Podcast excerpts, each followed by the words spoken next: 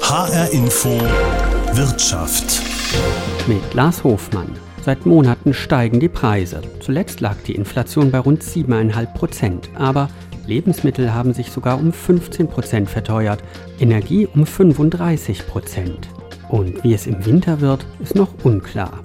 Gas zum Heizen könnte noch viel teurer werden. Menschen mit wenig Geld kommen schon jetzt oft kaum noch über die Runden.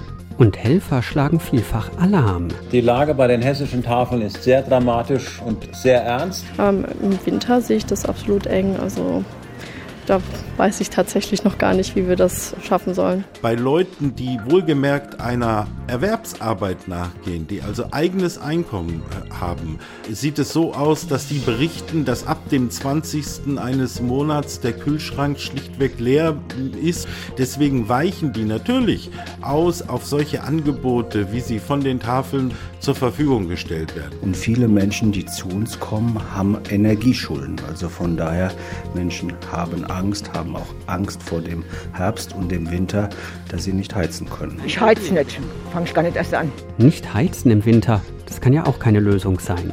Ich wollte wissen, was sind die Probleme und wie wird ganz praktisch damit umgegangen?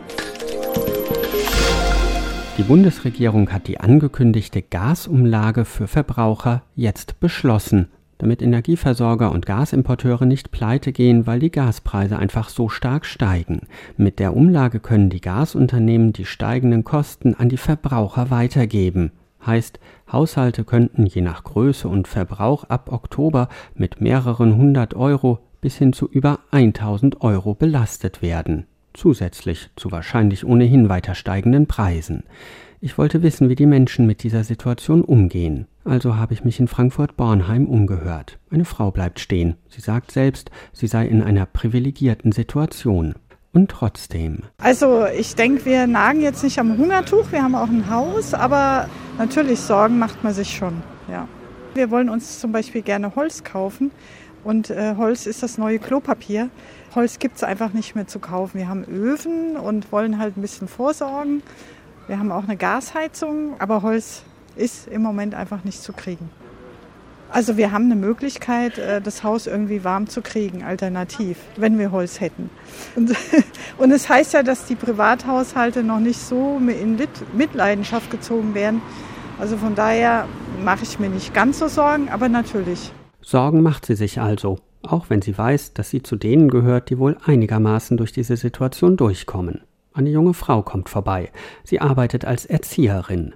Die gestiegenen Preise bekomme sie schon zu spüren, erzählt sie. Ja, also so, wenn man an Urlaub denkt und an die Autofahrt dann nach Italien, klar, da merkt man das natürlich schon. Auch beim Essen kaufen und so, klar. Ich meine, die Gaspreise ziehen jetzt auch an. Wir sind gerade umgezogen und da ähm, merken wir es schon sehr. Also da hat es dann sehr zugenommen. Und das muss ja noch gar nicht das Ende sein. Macht Ihnen das Sorgen so mit Blick auf den Winter, ob das überhaupt alles noch zu bezahlen ist? Ja, auf jeden Fall. Also das ähm, wird schon eng. Ich arbeite als Erzieherin. Die Gehälter sind jetzt nicht die größten. Und ähm, das wird schon. Frankfurt ist nicht bezahlbar mehr. Hätten Sie sich das träumen lassen, dass Sie auch mit so einem Ausbildungsberuf finanziell vielleicht mal in Schwierigkeiten kommen können? Mmh. Doch, hätte ich mir schon. Also Erzieher war immer schon eher, finde ich jetzt nicht, dass der bezahlteste Job für den Stress, den man sich da ähm, aussetzen muss, aber äh, ich dachte nicht so früh. Versuchen Sie denn irgendwas ähm, anders zu machen, also vom Gas wegzukommen oder sagen Sie einfach im Winter, dann wird es halt nicht so warm in der Wohnung? Also im Moment äh, versuchen wir schon weniger äh, Warmwasser zu benutzen und auch wirklich äh, alles an Fenstern zuzuhalten und dann halt nur abends zu lüften. Ähm, Im Winter sehe ich das absolut eng. Also da weiß ich tatsächlich noch gar nicht, wie wir das äh, schaffen sollen. Ja, haben wir auch noch nicht, noch nicht so weit geguckt, ja. An den Winter denkt sie also lieber gar nicht erst. In der Nähe vor dem Frankfurter Zoo treffe ich eine Frau Anfang 70, graue Haare, in beiden Händen große volle Tüten. Ich frage auch sie, ob die gestiegenen Preise ihr Sorgen machen. Kein bisschen. Blödsinn. Natürlich macht mir das Sorgen. Ich lebe von Hartz IV, das ist total zum Kotzen. Ich bin in, in Rente. Seitdem gehe ich sowieso nur noch zu Penny und in Angeboten. Und äh, was können Sie jetzt noch machen? Nix, den lieben Gott sagen, er soll mich bitte nicht verhungern lassen. Ohne, ohne Quatsch. Ich bin mittlerweile wirklich erschüttert, wie mir hängen gelassen wird. Und mit Blick auf den Winter heizen, das dürfen Ich heize nicht, fange ich gar nicht erst an. Das heißt, ich habe äh, zwei Räume, so ein kleiner und ein größerer. Und ähm, ich heize auch nicht in der Küche und auch nicht im Bad. Ne? Aber es wird mir nicht gelohnt. Also ich habe jetzt zum Beispiel wirklich nur äh, manchmal tagsüber, wenn die Wäsche nicht trocken wird. Dann mache ich äh, tagsüber die Heizung an. Ist nie, sonst habe ich die Heizung. Und was kriege ich für eine Rechnung? 360 Euro soll ich jetzt nachbezahlen, obwohl ich nie die Heizung benutze. Naja, aber ich will nicht meckern, weil das stört mich schon auch bei anderen Leuten, wenn die immer meckern. Aber es ist schon, wenn mich einer dann jetzt konkret fragt, äh, sind sie jetzt fröhlich oder sowas, dann sage ich, ich gucke halt, wie ich das irgendwie hinkriege. Also Sie haben tatsächlich noch eine Nachzahlung jetzt Ja, und ja. im Winter dürfte es ja wahrscheinlich nicht besser werden, sondern Nee, noch nee. mehr. Obwohl ich bewege mich viel. Also ich, ich, ich tob dann rum, ne? Und danach hab- nehme ich meine Daunendecke und schlaf. Da bin ich so erschöpft, dass ich. Das klingt für mich sehr nach hoffen, dass es irgendwie gut geht. Sie sagt dann noch, sie habe immer gearbeitet, dass sie mal auf staatliche Hilfe angewiesen wäre, habe sie sich nie vorstellen können. Dann verschwindet sie mit ihren Tüten in der nächsten U-Bahn-Station. Millionen von Menschen in Deutschland sind, genauso wie sie, auf Hartz IV, auf Grundsicherung im Alter oder andere soziale Hilfsleistungen angewiesen. Und Strom mitsamt den Preissteigerungen müssen sie aus dem Regelsatz bezahlen. Die Heizkosten werden in der Regel übernommen. Aber viele Menschen verdienen gerade so viel, dass sie keine staatliche Unterstützung bekommen. Die höchstwahrscheinlich steigenden Gaspreise werden sie im Winter zunehmend belasten, glaube ich. Denn die Versorger können die Preise erhöhen. Dazu kommt dann ab Oktober auch die Möglichkeit einer Gasumlage, die je nach Haushalt oder Familiengröße mehrere hundert Euro bis zu tausend Euro zusätzlich ausmachen kann. Verbraucherschützer warnen schon, dass immer mehr Menschen in eine Schuldenspirale geraten könnten, dass ihnen Strom- oder Energiesperren drohen, also der Strom oder das Gas einfach abgedreht werden. In den letzten Monaten ist es für viele Menschen schon schwieriger geworden, den Alltag finanziell irgendwie zu bewältigen. Die Tafeln überall in Hessen versorgen unter anderem Zehntausende Menschen mit Lebensmitteln. Willi Schmidt ist Vorsitzender der Tafeln in Hessen. Er schlägt jetzt Alarm, weil es zu viele werden, die Unterstützung brauchen. Die Lage bei den hessischen Tafeln ist sehr dramatisch und sehr ernst. Äh, Wir haben die Situation, dass wir seit dem Herbst und dann noch einmal verstärkt mit dem Beginn des Ukraine-Krieges einen verstärkten Zulauf an neuen Kunden haben. Seit Herbst äh, bis aktuell vor 14 Tagen ist die Kundenzahl bei den allen Tafeln in Hessen im Schnitt um 35 bis 40 Prozent gestiegen. Dass so viele Menschen zu den Tafeln kommen, hat laut Willi Schmidt mehrere Gründe. Zum einen kämen wieder Menschen, die während der Pandemie lieber zu Hause geblieben seien. Die zweite große Gruppe, das sind die Leute, die in Brot und Arbeit sind, die aber aufgrund der wahnsinnig gestiegenen Lebenshaltungskosten ihren täglichen Bedarf nicht mehr decken können. Stichwort Energie, Stichwort Lebensmittelinflation und so weiter. Das heißt, die kommen mit ihrem erarbeiteten Geld nicht mehr über die Runden. Der dritte große Grund, in der Zwischenzeit haben wir schon über 14 Prozent aller Tafelkunden in Hessen, die geflüchtete Menschen aus der Ukraine sind. Und natürlich hören wir dort großes Klagen, dass man hinten und vorne mit dem Familieneinkommen, egal ob das der Hartz-IV-Satz ist oder auch der Lohn, der nicht mehr ausreicht, um den Lebensunterhalt zu finanzieren. Das macht den Leuten sehr, sehr, sehr zu schaffen. Aber nicht nur viele Menschen mit wenig Geld haben mittlerweile Probleme. Auch die Tafeln selbst bekommen die Lage zu spüren, sagt Willi Schmidt. Und das werde auch zum Problem. Das ist ein großes Problem für, für jede einzelne Tafel, weil eben nicht nur der dramatische Anstieg der Kundenanzahlen zu verarbeiten ist, sondern gleichzeitig haben wir auch einen erheblichen Rückgang von Lebensmittelspenden. Seit Jahresanfang haben 68 Prozent der Tafeln in Hessen gemeldet, dass sie deutlich, deutlich weniger Lebensmittel haben. Das bedeutet, dass zum einen Tafeln Aufnahmestopps verhängt haben, weil sie einfach keine Kapazitäten mehr haben. Äh, Der nächste Schritt ist, dass sie den Ausgabezyklus verlängert haben, was im Klartext heißt, dass die Kunden bei 18 Prozent der Tafeln nicht mehr jede Woche zur Ausgabe kommen können, sondern die kommen dann nur noch alle zwei Wochen zur Tafel. Das heißt, wir können mehr Menschen versorgen, haben aber weniger zur Verfügung und deshalb bekommt jeder einzelne Kunde eigentlich nur noch die Hälfte von dem, was er vorher bekommen hat. Ein Problem für die Tafeln, für die, die hier mithelfen und für die, die auf diese Hilfe angewiesen sind. Deshalb habe ich mich mit Jasmin Beitan von der Caritas in Hofheim am Taunus verabredet. Sie ist Sozialarbeiterin und ist in der Beratung im Sozialbüro im Main-Taunus-Kreis. Es ist einfach so, zu uns kommen ganz viele unterschiedliche Menschen in verschiedenen Lebenssituationen. Ja, es sind einfach Menschen mit geringem Einkommen, die vielleicht nicht wissen, wie sie alles bezahlen sollen von dem Geld, was da ist. Oder auch einfach ältere Menschen, wo die Rente nicht reicht. Oder auch Leute, die krank geworden sind und nicht mehr arbeiten können. Leute in einer Trennungssituation, beispielsweise Menschen mit, einem, mit einer Fluchterfahrung, die hier neu anfangen müssen oder auch alleinerziehende Elternteile. Zum Beispiel jetzt Menschen in der Grundsicherung, ja, also umgangssprachlich Hartz IV oder auch in der Grundsicherung fürs Alter. Da ist einfach grundsätzlich wenig Geld da. Der Regelbedarf ist nicht sehr hoch und aus dem Regelbedarf müssen ganz viele verschiedene Dinge bezahlt werden. Gerade auch mit den steigenden ähm, Energiekosten, also in, insbesondere die Stromkosten müssen aus dem Regelbedarf bezahlt werden. Das heißt, das kann nicht aufgefangen werden, da muss woanders gespart werden.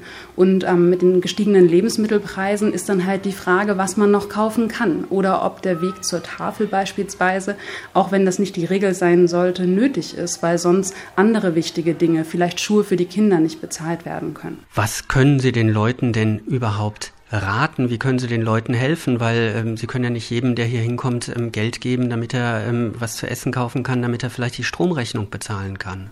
Genau, das können wir leider nicht. Ähm, wir sind eine Beratungsstelle.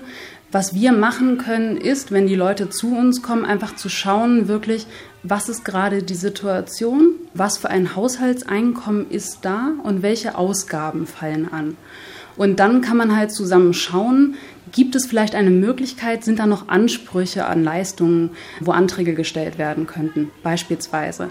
Es gibt ja das ähm, Grundsicherungssystem, wo aber auch viele Familien, die Einkommen haben, was aber gering ist, aufstockend ergänzende Leistungen bekommen oder halt Familien, die knapp über der Grundsicherungsgrenze sind, wo es dann verschiedene Zuschüsse wie zum Beispiel Wohngeld, Kinderzuschlag, Bildung und Teilhabe gibt wo die Antragsverfahren dann sich einfach auch nochmal unterscheiden oder die Übernahme der ähm, Bedarfe, was da möglich ist. Das heißt, Sie gucken einfach auch, was könnten noch für Ansprüche, was könnte es noch für Möglichkeiten geben, von denen die Leute ähm, erstmal vielleicht gar nichts wissen. Genau. Und dann können wir halt unterstützen, beispielsweise bei Antragstellungen, ja, sowas einfaches wie eine Ausfüllhilfe vielleicht, weil manche dieser Anträge doch sehr komplex auch sind.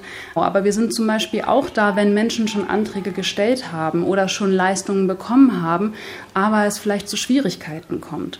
Manchmal ist es so, dass Bewilligungsverfahren relativ lange dauern können. Und dann ist die Frage, was mache ich denn jetzt, wenn das noch nicht bewilligt ist? Ne? Wie kann ich sowas überbrücken? Oder manchmal werden ähm, Leistungen abgelehnt. Dann ist die Frage, was kann ich dann tun? Da beraten wir auch zu vielleicht sozialrechtlichen Möglichkeiten. Wir sind keine Anwälte, aber wir können zumindest sagen, welche Schritte könnten gegangen werden oder wo kann man sich anwaltliche Hilfe holen. Ist Teil dieser Hilfe auch, ähm, dass Sie sagen, hier um die Ecke ist äh, noch von der Caritas ein Secondhand-Laden. Es gibt in Hofheim, es gibt in Hattersheim und natürlich in fast allen Gemeinden Tafeln.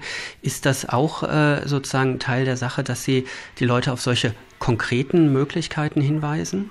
Hinweisen müssen auch? Natürlich. Also es sollte nicht die Regel sein, dass man Leuten als Lösung anbietet für Probleme, ja, zu sagen, da ist ein Second-Hand-Shop oder da ist die Tafel und da können sie was bekommen.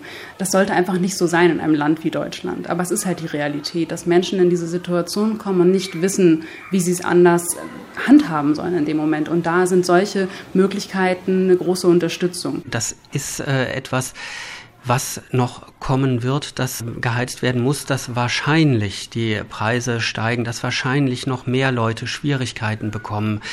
Macht Ihnen das persönlich auch so ein bisschen Sorgen, was da noch auf Sie zukommt ähm, an Beratung, an vielleicht Hilflosigkeit, Hilfsbedürftigkeit?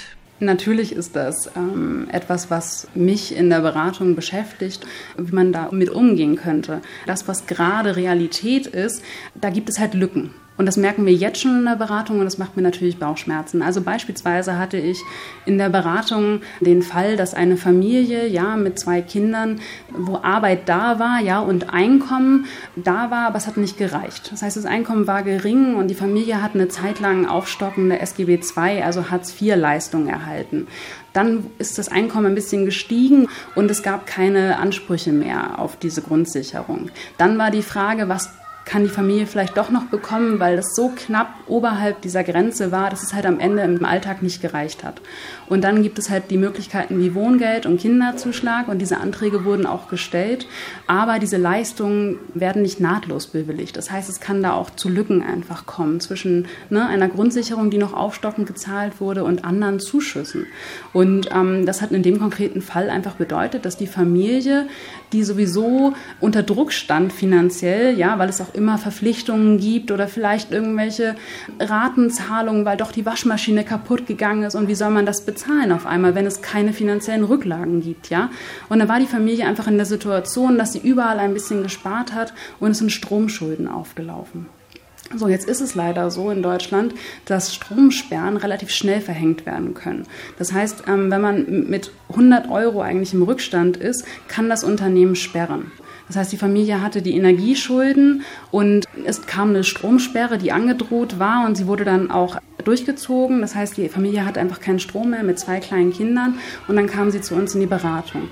Was macht diese Familie ohne finanzielle Rücklagen, wenn eine Stromsperre wieder aufgehoben werden muss? Wir reden hier von den Forderungen, ja, von den tatsächlichen plus den extra Gebühren für die Sperre und für das Entsperren. Das heißt, da kommen ganz schnell mehrere hundert Euro zusammen. Und dann ist die Frage, wie kann man das bezahlen? Und das ist ja eine Situation, die im Winter wahrscheinlich noch sehr viel häufiger auftreten könnte. Genau. Es kommt einfach darauf an, welche Art von Energie es ist und in, welchem, in welcher Lebenssituation die Menschen sind. In der Grundsicherung werden grundsätzlich die tatsächlichen ähm, Heizkosten übernommen. Das heißt, Zurzeit ähm, kann man davon ausgehen, dass zumindest beim Thema Heizen Menschen in der Grundsicherung mit den Nachzahlungen nicht allein gelassen werden. Aber wie gesagt, Strom in der Grundsicherung ist Teil des Regelbedarfs. Das heißt, da gibt es keine Übernahme, wenn da hohe ähm, Rechnungen zu erwarten sind am Jahresende. Und anders ist es halt in, bei diesen ergänzenden Zuschüssen wie Wohngeld und Kinderzuschlag. Es gibt jetzt diesen einmaligen Heizkostenzuschuss im Wohngeld, ja, aber es ist halt einmalig. Und gerade ist noch nicht so richtig abzuschätzen, von welcher Höhe der Nachzahlungen wir eigentlich im nächsten Jahr dann vielleicht reden. Das äh, können ja durchaus äh, noch mehrere hundert äh, bis zu tausend Euro für eine vierköpfige Familie werden, alleine durch eine Gasumlage, die ja auch kommen könnte. Das heißt, ähm, gerade ähm, mit Blick auf den Winter sind wahrscheinlich ähm, aus Ihrer Erfahrung äh, Menschen, Familien, die jetzt keine Grundsicherung, kein äh, Hartz IV bekommen, fast noch gefährdeter. Ja, gerade die Familien, die knapp oberhalb der Grundsicherungsgrenze ähm, leben, haben da einfach ein großes Problem, weil es da zurzeit keinen kein Notfalltopf oder dergleichen gibt. Sagt Sozialarbeiterin Jasmin Beitan. Sie berät Menschen im Sozialbüro im Main-Taunus-Kreis in Hofheim. Die steigenden Energiepreise treiben auch viele Kommunen um. Fast alle überlegen mittlerweile, wie sie Energie sparen können. In Taunusstein zum Beispiel gibt es unter anderem in den Sporthallen kein warmes Wasser mehr, wie Bautechniker Klaus Frühwirt sagt. Er stellt in einer Umkleidekabine die Dusche an und lässt das kalte Wasser laufen. Außerdem sollen Sporthallen auf höchstens 15 Grad erwärmt werden. In Verwaltungsgebäuden wird die Temperatur abgesenkt, wenn niemand im Raum ist. Insgesamt will die Gemeinde so bis zu 20 Prozent der verbrauchten Energie einsparen. Aber Klaus Frühwirt erzählt auch, dass sich die Gemeinde Taunusstein Gedanken macht, was passiert, wenn sich im Winter tatsächlich Menschen nicht mehr leisten können, ihre Wohnung zu heizen. Dann sollen Hallen oder Gemeinschaftsräume sogenannte Wärmeinseln werden. Wir haben, falls es tatsächlich so dramatisch werden sollte, darüber nachgedacht, äh, tatsächlich Wärmeinseln, also mehrere Liegenschaften auszubauen, wo Leute sich tatsächlich aufhalten können. Es ist tatsächlich so, äh, dass es wohl gedacht ist, ähm, Leute, die sich das Heizen nicht mehr leisten können. Ob die jetzt tatsächlich den ganzen Tag hier drin sind, das mag mal sein, oder ob sie nur zum Aufwärmen kommen. Ja, dass man sagt, okay, wir haben hier 20 Grad, dann würde man natürlich so eine Halle dann höher erwärmen, Sonst macht es keinen Sinn, wenn ich zu Hause 15 Grad habe, dann muss ich nicht in die Halle gehen, um da auch 15 Grad zu haben. Ja. Im Moment wird noch geplant, welche Räume oder Hallen sich anbieten. Und die Gemeinde versucht, mobile Heizgeräte, die mit Öl betrieben werden, zu bekommen. Da sind wir aktuell noch dabei, uns sogenannte Hotmobiles äh, zu besorgen. Die müssen wir mieten. Der Markt ist ziemlich leer gekauft bzw. leer gemietet. Das sind ja Dinge, die häufig gemietet werden, weniger gekauft. Aber da sind wir dran. Ja, und hoffen, dass wir, also wir haben zwei, wo wir hoffen, dass wir sie bekommen. Und die werden dann wahrscheinlich aber vor dem Winter dann auch da sein. Damit könnten Gebäude oder Teile von Gebäuden beheizt werden, sagt Klaus Frühwirt und kann kaum glauben, womit er sich da gerade beschäftigen muss. Nee, an sowas hat man eigentlich nicht gedacht. Also in der äh, Ölkrise, ich glaube 70er Jahre war es, ja, da kann ich mich noch, da war ich Kind, ja, da kann man sich noch so ein bisschen dran erinnern, war vielleicht noch ganz witzig, mit dem Fahrrad über, die Autobahn zu fahren, aber das hat man als Kind gar nicht so wahrgenommen. Und äh, aber dass das jetzt nochmal passiert und auch so kurzfristig, das hätte ja keiner gedacht. Ob es so weit kommt, dass wirklich Menschen im Winter im Kalten sitzen und auf solche Wärmeinseln angewiesen sind, ist noch offen. Die Liga der freien Wohlfahrtspflege in Hessen befürchtet aber, dass im Winter mehr Menschen Probleme bekommen und im schlimmsten Fall Strom und Gas nicht bezahlen können. Schon jetzt wird insgesamt weniger eingekauft. Der Einzelhandel hat zuletzt einen Einbruch von 9 Prozent erlitten. Der stärkste Einbruch seit den 90er Jahren. Schlimmer als während der Corona-Pandemie. Hintergrund bei vielen Menschen ist das Geld schon jetzt knapp geworden. Andere sparen vorsorglich. Erfahrungen, die auch Jörg Klerner macht. Er ist Direktor der Caritas in der Diözese Limburg und im Vorstand der Liga der freien Wohlfahrtspflege in Hessen. Ja, ich glaube, das können wir bestätigen. Also es gilt sowohl für die Tafeln als auch für die Kleiderläden, aber bis hin auch zu Suppenküchen haben enormen Zulauf im Moment. Auf der anderen Seite können wir auch sagen, dass unsere Beratungsdienste auch noch mal stärker nachgefragt sind, noch stärker als in Zeiten von Corona. Da geht es um allgemeine Lebensberatung, um Schuldnerberatung.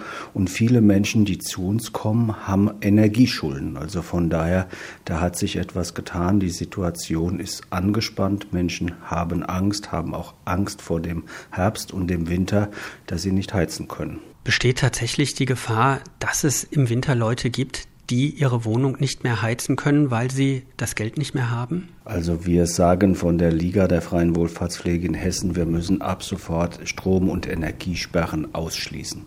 Will heißen, dass wirklich niemand im Herbst oder im Winter im Kalten sitzen muss. Wer muss das machen? Ähm, sie können das natürlich fordern. Wer schließt das aus? Müssen das im Zweifelsfall die Versorger sein, dass sie sagen, gut, äh, wenn es hart auf hart kommt, verzichten wir auf Geld?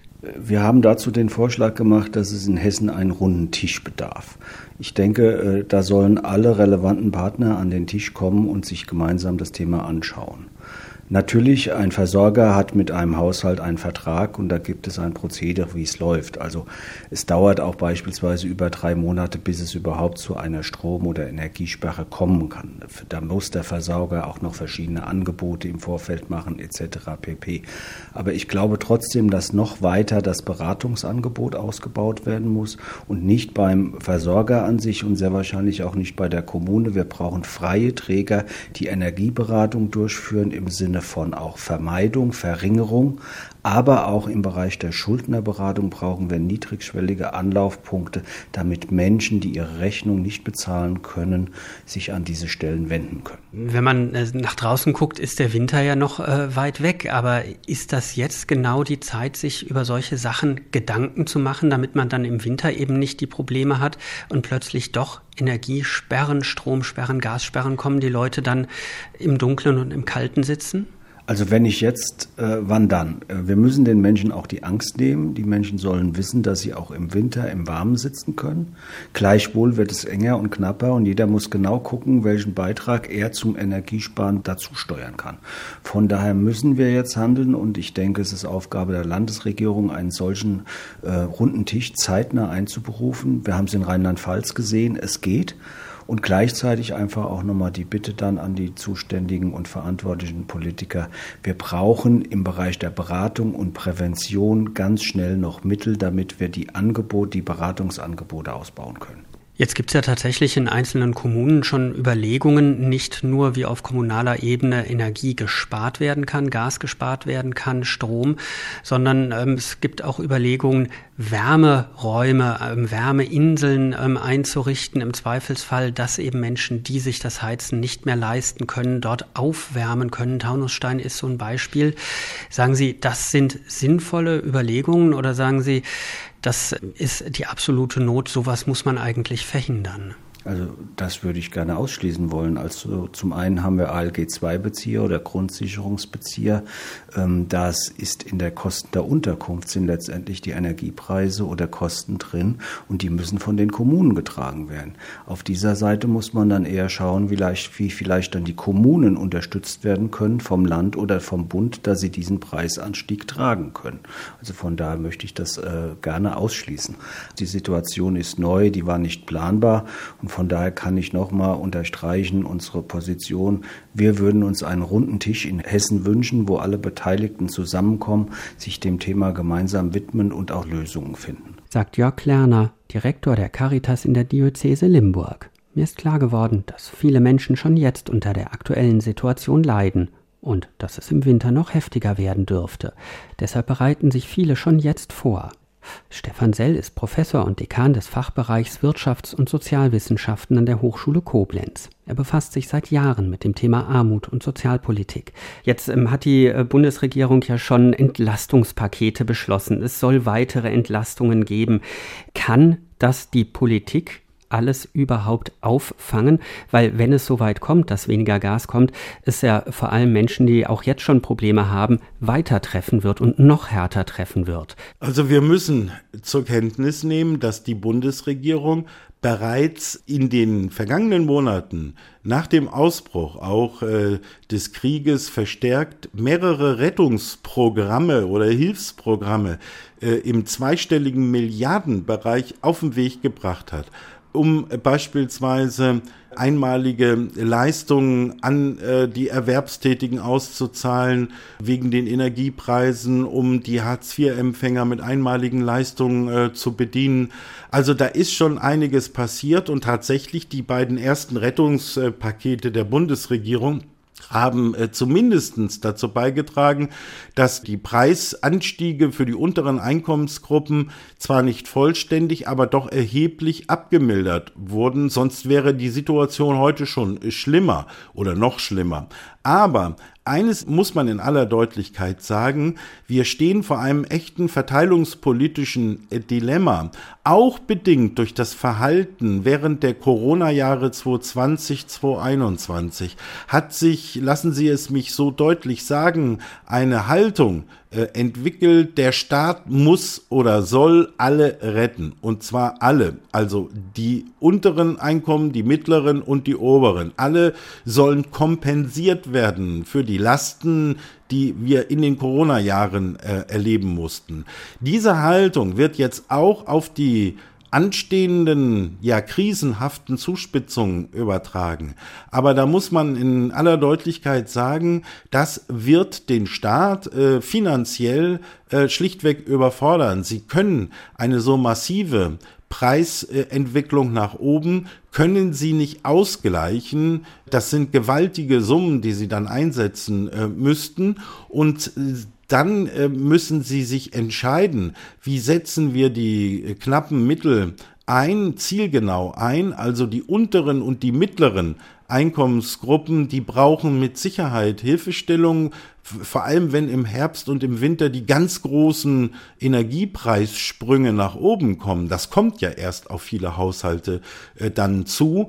Da muss man mit Sicherheit helfen und unterstützen. Aber man muss eigentlich nicht besonders mathematisch begabt sein, um nachzuvollziehen, dass es keinen äh, Grund und auch keine Rechtfertigung äh, gibt, alle Haushalte jetzt von den notwendigerweise steigenden Belastungen zu entlasten, wenn äh, politische Parteien, auch der Bundesregierung, in dem Fall der FDP zum Beispiel, eine große Steuerentlastung äh, fordern, dann muss man sich klar machen, dass das natürlich vor allem die oberen Einkommensgruppen erheblich entlasten würde, denn die zahlen ja auch tatsächlich hohe Steuern. Nur ist das wirklich in der jetzigen Situation, wo wir absehbar gewaltige Finanzmittel brauchen, um die verletzlichen Teile der Bevölkerung wenigstens halbwegs über die Runden bringen zu können, ist das der richtige Moment? Da sage ich an dieser Stelle nein.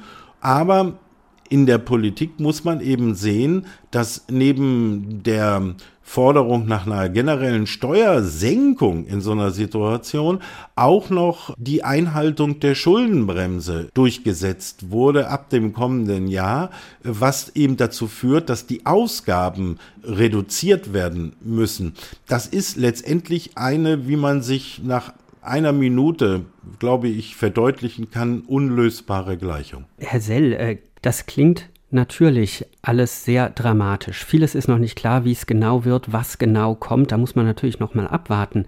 Gibt es in dieser Situation irgendetwas, was Ihnen so ein bisschen äh, Hoffnung macht, was äh, Sie zuversichtlich sein lässt? Ich glaube, der entscheidende Punkt wird neben der immer strittigen Ausgestaltung von Hilfen, von ja auch Anreizen äh, der Unternehmen oder des Staates äh, wird auf einer ganz anderen äh, Ebene liegen. Und diese Frage ist zum jetzigen Zeitpunkt leider nicht in die eine oder andere Richtung abschließend zu beantworten. Ich will sie trotzdem aufwerfen. Sind wir in Deutschland nach langen Jahren, das darf man ja nicht vergessen, nach langen Jahren der Prosperität, der guten wirtschaftlichen Entwicklung. Also wir sind ja auch gut durch die letzte Finanz- und Wirtschaftskrise gekommen. Wir hatten seit 2010 super Jahre, steigende Beschäftigung, Rekordbeschäftigung, Arbeitslosigkeit ging zurück, der Wohlstand ist gewachsen, nicht für alle, aber für sehr viele. So und wird es in der Bevölkerung vielleicht durch eine krisenhafte Zuspitzung, die wir möglicherweise, darauf müssen wir uns ja einstellen, im Herbst, Winter erleben, wird es sozusagen wieder einen im positiven Sinne Kollektivierungsschub geben, dass wir gemeinsam diese Probleme dann äh, bewältigen oder aber ist diese Gesellschaft äh, insgesamt mittlerweile äh, so schwach geworden, so individualistisch, so egoistisch, dass es jedem nur darum geht, äh, äh, möglichst gut da irgendwie durchzukommen. Das scheint mir die Grundfrage äh, zu sein. Ich würde mir natürlich wünschen, dass wir es dann auch schaffen, so ein kollektives Krisenbewältigungsbewusstsein zu schaffen, aber äh, sicher bin ich mir äh, an dieser Stelle nicht. Ich darf nur noch dran erinnern, weil das schon fast in Vergessenheit gerät. In der ersten Phase der Corona-Pandemie 2020, da gab es so etwas wie das Gefühl, wir müssen kollektiv auf diese über uns gekommene Herausforderung reagieren. Da haben viele zusammengehalten und versucht, das Problem äh, zu lösen. Das ist dann im weiteren Verlauf der Corona-Pandemie zerfasert, aber trotzdem, es gab dieses kollektive Bewusstsein und ich kann nur hoffen, dass wir mit so einem dann im Herbst, Winter, wenn es so negativ kommt, wie viele vorhersagen, dass wir das gemeinsam bewältigen. Sagt der Wirtschafts- und Sozialwissenschaftler Stefan Sell. So richtig zuversichtlich klingt er dabei allerdings nicht. Er rechnet damit, so wie viele andere auch, dass es ein harter Winter wird. Das war die Sendung H-Info Wirtschaft. Mein Name ist Lars Hofmann.